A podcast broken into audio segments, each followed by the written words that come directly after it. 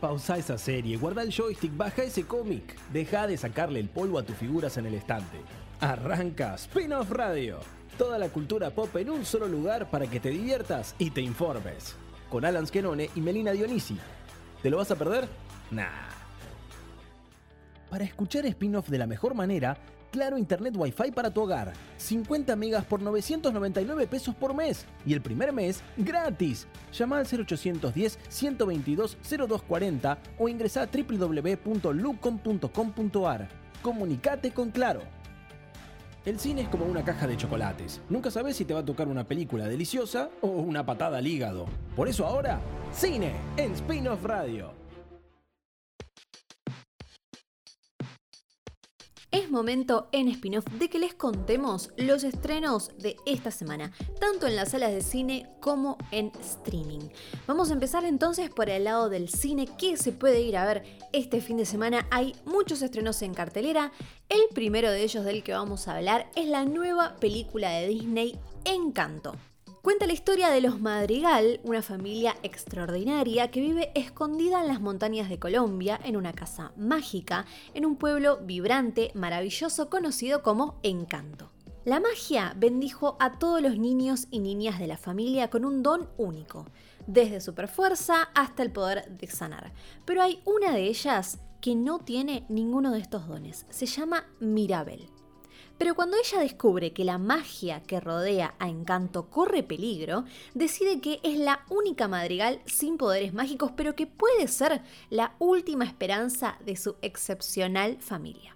Esta película está dirigida por Jared Bush y por Byron Howard. Ambos trabajaron, por ejemplo, en Zootopia y también está codirigida por Charis Castro Smith, que es guionista de La muerte de Eva Sofía Valdés, y está producida por Yvette Merino y Clark Spencer. Bush y Castro son los guionistas también de esta película y la música es de nada más y nada menos que de Lin Manuel Miranda, el ganador del premio Emmy, Grammy y Tony, muy conocido entre otros por Hamilton y también él ya participó de Moana, así que ya tiene ahí una relación con Disney. Además, la canción original que se llama Colombia, Mi Encanto, es interpretada por el cantante Carlos Vives, también múltiple ganador del Grammy y colombiano, por supuesto, porque esta película es muy especial después de que ya tuvimos Coco, que nos hablaba de todas las costumbres y tradiciones de México con el Día de los Muertos, ahora nos vamos a trasladar a Colombia, vamos a conocer muchísimas de sus costumbres también, porque esta película está inspirada en la cultura, las tradiciones, la geografía, hasta la flora y la fauna de ese país. Para desarrollar esta película, los realizadores viajaron a Colombia, recorrieron un montón de lugares como Bogotá, Cartagena, Palenque, Salento, y allí fueron descubriendo toda la belleza de ese país, toda su cultura, y así es como fueron llevando a cabo esta película que además incluye al Fondo Cultural Colombiano, con expertos en antropología, en el vestuario, música, idioma, todo muy trabajado para que esta nueva película de Disney nos traslade a este hermoso país de Sudamérica para conocer a esta familia que tiene tanta magia. Así que película para toda la familia y una gran opción para ver este fin de semana Encanto de Disney. También tenemos en cines House of Gucci o La Casa Gucci, una de las películas más esperadas del año, dirigida nada más y nada menos que por Ridley Scott, que ya viene de estrenar una película llamada The Last Duel, que también estuvimos reseñando acá en spin-off. Tiene un grandísimo elenco con Lady Gaga, Adam Driver, Jeremy Irons, Al Pacino, Jared Leto, Realmente un elenco increíble para esta superproducción que ya está generando mucha conversación y es una de las grandes destacadas del año, o por lo menos una de las más esperadas de este 2021. La película está inspirada en la historia real de lo que es este imperio familiar enorme de la moda italiana, como lo es esta familia, la familia Gucci. La película recorre tres décadas en las que se conjugan amor, traición, venganza y hasta un asesinato. Pero no queremos contar mucho para los que no conozcan la historia verdadera de esta familia, así que vamos a dejar que vayan al cine y que se enteren por ustedes mismos. Lo que sí les podemos contar es que este, esta película, el guion de esta película, está basado en un libro que se llama La Casa Gucci, la sensacional historia de Asesinato, Locura, Glamour y Codicia. Fue publicado en 2001 y fue escrito por Sarah Gray Forden. El libro se enfoca por un lado en contar cómo la familia se posiciona como una de las marcas más influyentes del mundo de la moda y por el otro lado las peleas internas en esta familia. Una de las curiosidades entonces es que este proyecto de película tiene casi 20 años, porque desde que salió el libro en el 2001, Riley Scott ya compró los derechos a través de su productora, a través también de su esposa, que se llama Gianina, que estuvo ahí atrás del libro hace 20 años, le encantó la historia de esta familia, de la familia Gucci, así que ella también, que es productora, estuvo muy metida en esta película y ella fue la gran impulsora. Así que vamos a ver cómo sale entonces este proyecto que llevó tantos años traer a la pantalla grande. Ya se está destacando muchísimo las actuaciones de esta película. Nosotros tenemos a nuestra compañera Carla Alomar que nos va a estar contando qué es lo que le pareció a ella esta película. Así que los invitamos también a escuchar esa reseña para saber de qué se trata entonces House of Gucci, otra de las propuestas de este fin de semana. Yéndonos para el lado del cine nacional, se estrenó la sexta película de la directora Anna Katz, que se llama El perro que no calla. Es una historia protagonizada por su propio hermano, Daniel Katz, que cuenta la historia de Sebastián, un hombre que tiene unos treinta y pico de años y está atravesando esa etapa de una manera muy particular, sin un trabajo estable, va y viene en su vida y todo esto lo va llevando por caminos inesperados. Es toda en blanco y negro la película, una propuesta muy interesante de Anna que ya se puede disfrutar en las salas de cine y también compite en el Festival de Cine de Mar del Plata. Otra propuesta también para ver en las salas es la nueva película de Yaume Balagueró, el director de REC, que se llama Asalto a la Casa de la Moneda. Está protagonizada por Freddie Highmore y Liam Cunningham y cuenta la historia de este grupo cuyo objetivo es el Banco de España, famoso por ser inexpugnable y que no se puede robar. En el Banco de España se encuentra un pequeño tesoro que va a estar depositado allí solo 10 días. En esos 10 días los protagonistas deben descubrir el secreto de la caja fuerte, armar un plan, preparar el asalto y llevarlo a cabo. Y por último, hay una propuesta muy interesante en algunas salas de cine del país que tiene que ver con Clint Eastwood. El actor y cineasta viene de estrenar Cry Macho y está entrando en su octava década en el mundo del cine. Por eso, del 25 de noviembre al 1 de diciembre, el público va a poder disfrutar una vez más de muchas de sus grandes películas para hacerle un tributo a uno de los grandes de la industria cinematográfica. En salas de cine se van a reestrenar Franco Tirador, Gran Torino, Harry el Sucio, Los Imperdonables, Los Puentes de Madison, Zully, Hazaña en el Hudson y La Mula. Además, junto con la proyección de estas películas, se van a poder ver algunos capítulos del documental llamado Clint Eastwood Cinematic Legacy, que a su vez también va a estar disponible a partir del 26 de noviembre para comprar o alquilar en distintos canales tradicionales. Ahora pasamos al streaming para que sepan que se estrena en las diversas plataformas, así que vamos a empezar como siempre por Netflix, que se estrenó esta semana en la gran N. Por un lado, una miniserie que se llama Una historia real o True Story. Es una miniserie de 7 episodios dirigida por Stephen Williams y Hanel Culpepper, que tiene a Kevin Hart y Wesley Snipes como protagonistas. Después de una noche en Filadelfia con su hermano que podría sabotear mucho más que su carrera, un famoso comediante busca desesperadamente una escapatoria. ¿Hasta dónde llegarías para proteger a los tuyos? Por otro lado, hay bastante contenido navideño, se estrenan dos películas. Una es El chico que salvó la Navidad. En su misión por encontrar a su padre y llevar a casa la esperanza, el joven Nicolás se encuentra con su destino en una aldea mágica habitada por elfos y por otro lado un castillo por Navidad. Una escritora estadounidense intenta comprar el castillo de un reacio duque escocés por el destino les depara algunas sorpresas que no caben en ningún contrato. Y también tenemos una película protagonizada y dirigida por Halle Berry, se llama Herida. Cuando el hijo que abandonó regresa a su vida, una decadente luchadora de artes marciales mixtas vuelve al ring en busca de redención. Por el lado de HBO Max, como ya les dijimos, todos los sábados tienen un nuevo concierto para disfrutar en lo que se llama Live on Max.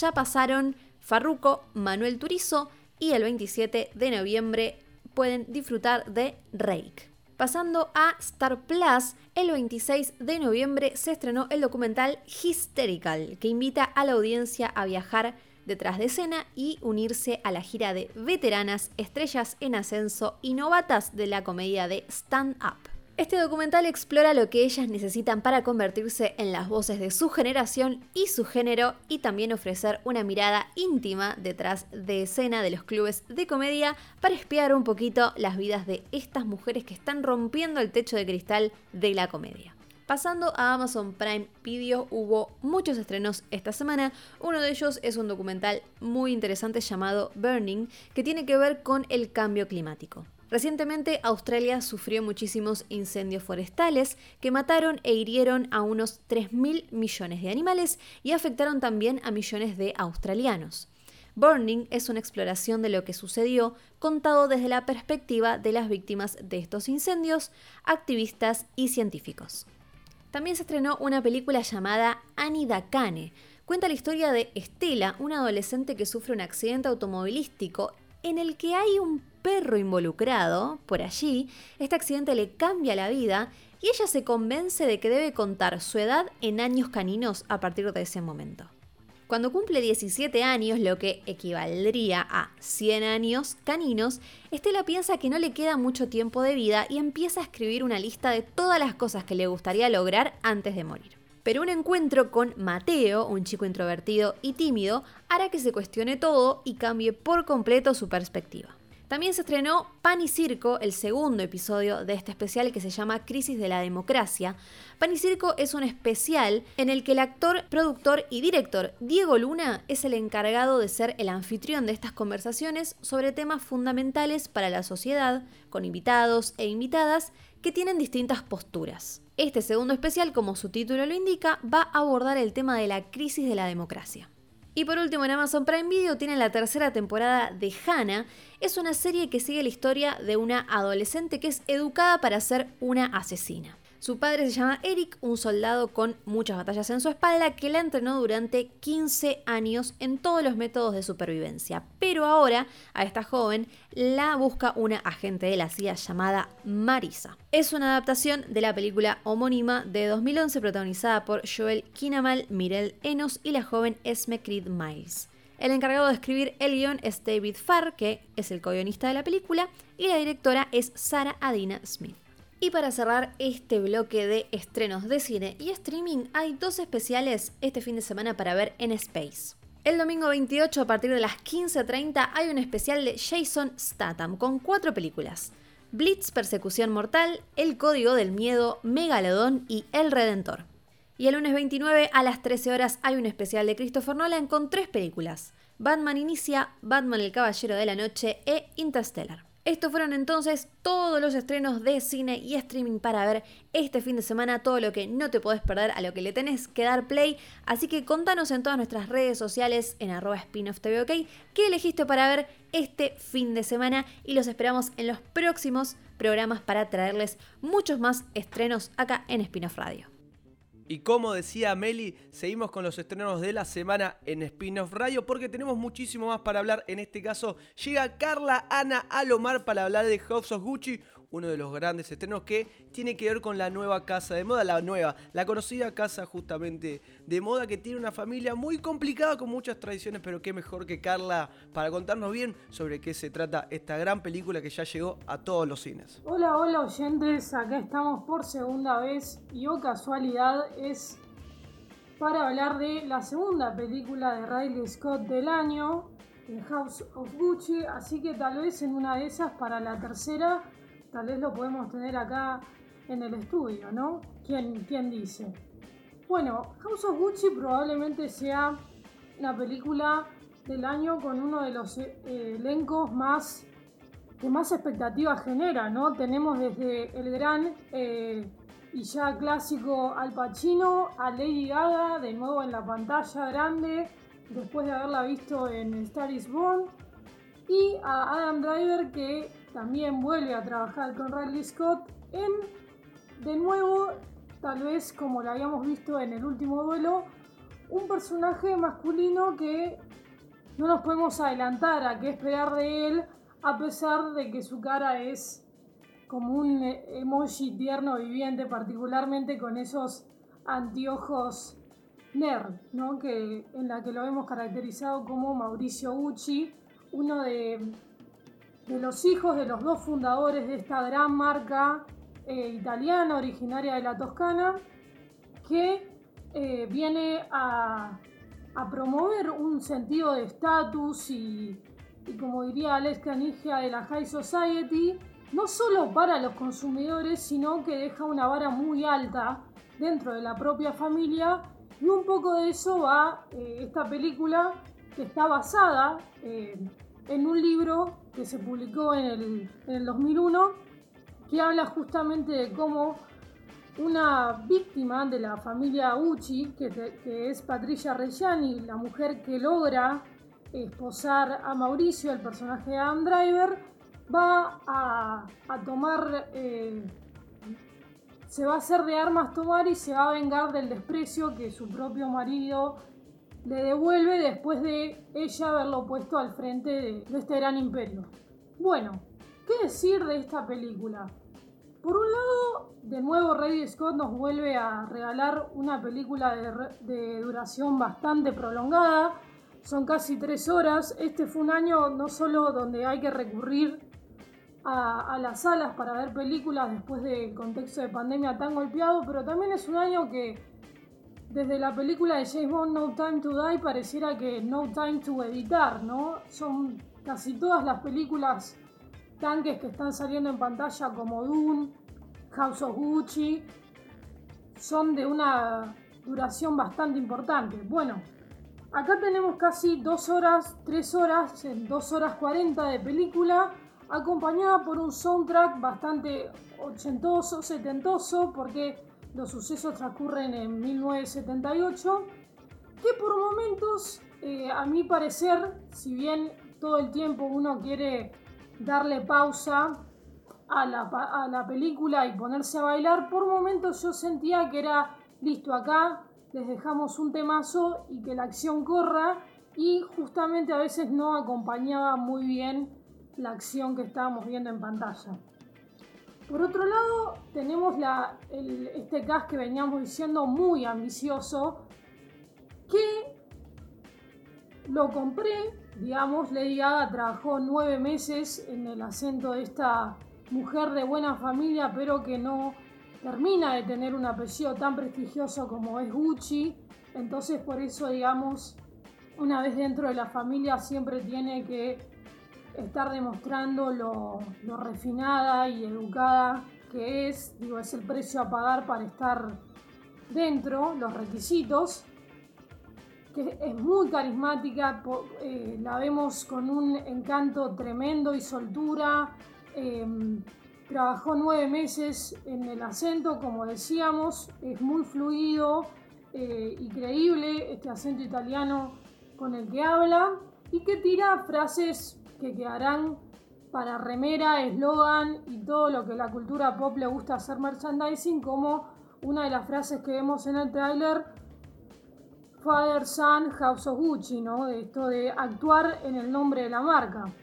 Y muchas de las acciones que vamos a ver en la película, bastante succession, por así decirlo, bastante tóxicas para tratarse de lidiar con nuestros seres queridos, se van a hacer justamente en nombre de la marca, porque acá lo que viene a pasar es quién se va a quedar con este imperio que necesita dar un giro, ¿no? Porque los, estos dos hermanos fundadores que venimos diciendo se quedaron medio en la calidad del cuero y, el estilo de los sacos, por ejemplo, pero hay que dar un salto porque las demás marcas Versace, están eh, compitiendo y se están llevando a los diseñadores que más propuestas diferentes se están dando y eso se traslada en eh, el mercado, ¿no? Adam Driver eh, logra un cambio de personaje, lo que se llama hacer el click, también que está muy bien logrado, él pasa de ser un estudiante de abogacía y el chico tímido de la familia bien que pide permiso para pasar a estar en el frente de batalla y comenzar a de alguna forma asesinar a todo vínculo familiar con el solo hecho de clavar una firma en estos acuerdos para comprar acciones, seguir avanzando en, en el camino al trono de quedarse con la marca, pero todo esto motivado por la ambición de la propia Lady Gaga que se va a apoyar mucho en el personaje de Salma Hayek como una especie de, de, bruja que ve el futuro y le va a prometer que esta gran ambición que ella tiene de quererlo todo se va a, hacer realidad. El tema es que, como nos, nos dice el personaje de Lady Gaga, con el apellido Gucci viene una maldición y, el tema es que todo el que termina vinculado con la marca, de alguna forma se va corrompiendo.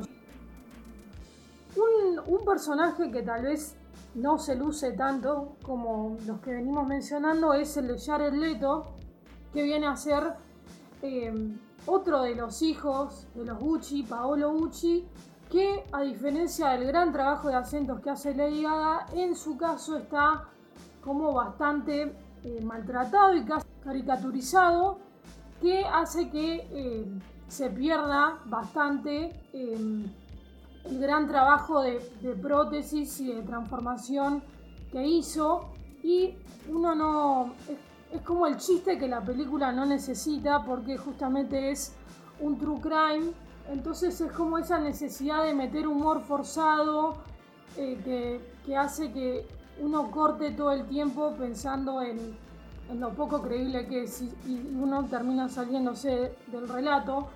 Y en esto me, resulta interesante recuperar un artículo de la revista Vulture escrito por Alison Wilmore que habla de esta idea de el uso de las prótesis en los actores. Estamos muy acostumbrados a, a eso en estas historias del casting perfecto para llevar a ficción esas historias reales que tan curiosas. Y en el caso de Jared Leto, él estaba bastante acostumbrado. Se transformó eh, en Dasher Fire Club, cuando hizo eh, de, Charles Manson también una transformación física de sobrepeso muy importante. Pero el artículo reflexiona acerca de qué es lo que pierde el actor cuando tiene cuando pasa tan desapercibido con sus propios atributos, ¿no? Esta idea de uno cuando actúa de alguna forma finge, usa una máscara, pero ¿qué pasa cuando hay una máscara sobre la máscara? Con estrenos que tanto se basan en esta idea de basado en una historia real, basada en hechos reales, eh, y sobre todo con el mundo de la moda, ¿no? Por ejemplo, lo veíamos con Ryan Murphy y el asesinato de Giannis Versace, esta idea de lograr el parecido. El artículo reflexiona de Digo, ¿por qué a veces nos basamos tanto en que sea parecido físicamente, presente una coincidencia al 100% con los hechos reales, si, por, si no deja de ser ficción, ¿no?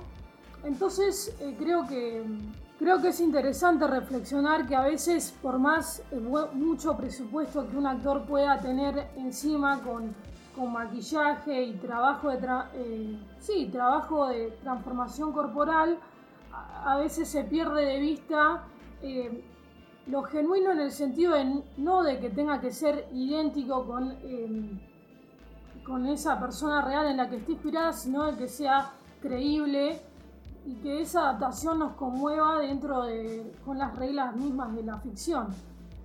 En definitiva, House of Gucci es una historia que en la carrera hacia los Oscars está bien lograda, digo, tiene el elenco, tiene, digamos, el, presupuesto, pero por momentos la duración hace que haya decisiones que, ocurran porque sí o que uno por momentos pierda el foco de qué verdaderamente nos está contando. Sí, estamos centrados en cómo es que Patricia llega a la decisión de matar a su tan amado marido, pero a veces se pierde un poco el, trasfondo de la industria de la moda, que tal vez es por lo que muchos consumidores van, eh, eh, muchos espectadores van a verla, ¿no? Tal vez hay un poco, está un poco escaso eh, la visibilización de la industria de la moda, los talleres